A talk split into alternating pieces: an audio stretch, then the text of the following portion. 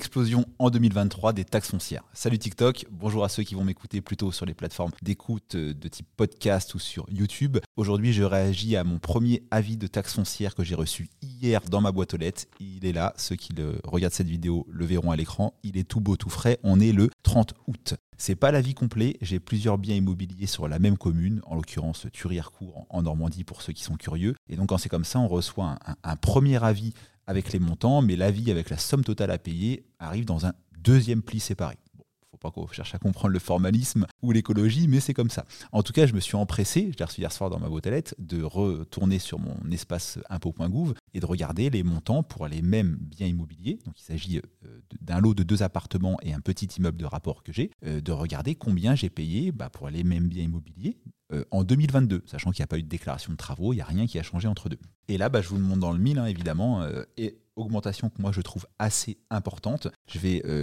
zoomer un petit peu pour ceux qui veulent le voir ici.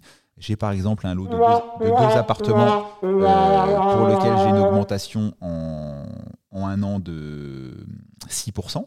Euh, j'ai un immeuble qui, sur le cadastre, est coupé en deux. Pareil, ne me demandez pas pourquoi. Donc il y a deux morceaux de taxes foncières alors que c'est le même ensemble. En tout cas, la première partie de l'immeuble euh, a augmenté de 8% par rapport à l'année dernière et la deuxième partie de l'immeuble de 9,4%. Donc sur trois lignes de taxes foncières, j'en ai une qui augmente de 6%, l'autre de 8%, l'autre de 9,4%. Donc j'ai pas fait la moyenne, mais on est aux alentours de 8%. C'est assez conséquent hein, parce que dans, le même temps, les loyers des bailleurs, et notamment les miens, n'augmentent pas de 8% parce que c'est bah, d'une part des loyers de marché. Donc euh, à chaque départ de locataire, bah, il faut rester cohérent avec le marché, donc, on n'augmente pas ou peu les loyers.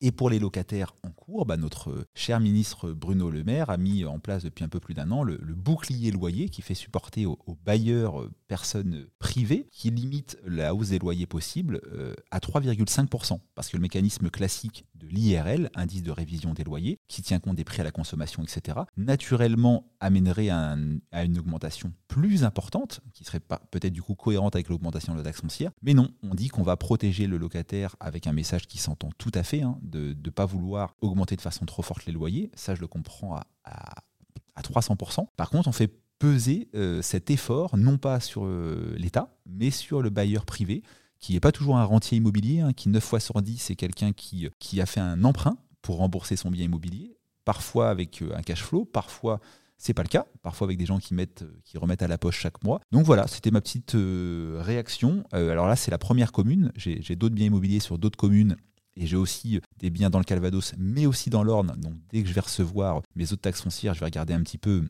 comment ça bouge selon les communes et selon les départements. Mais bon, en moyenne, sur ces trois premières lignes, 8% euh, bah, d'augmentation, quand dans le même temps mes loyers restent les mêmes, ou alors sont plafonnés maximum à 3,5%. Je vous laisse faire le calcul et voir qui est le perdant de l'histoire. J'attends avec impatience vos réactions en commentaire. N'hésitez pas à me suivre sur TikTok, un de live par semaine. On peut échanger, vous et moi, à vous abonner sur euh, la chaîne Visitenco sur YouTube, presque 5000 abonnés, 15 000 vues par mois de vidéos, etc. Merci pour votre fidélité. Et sur les plateformes d'écoute, euh, je suis sur Spotify, Apple Podcast, etc. etc. À très bientôt. C'était Patoche.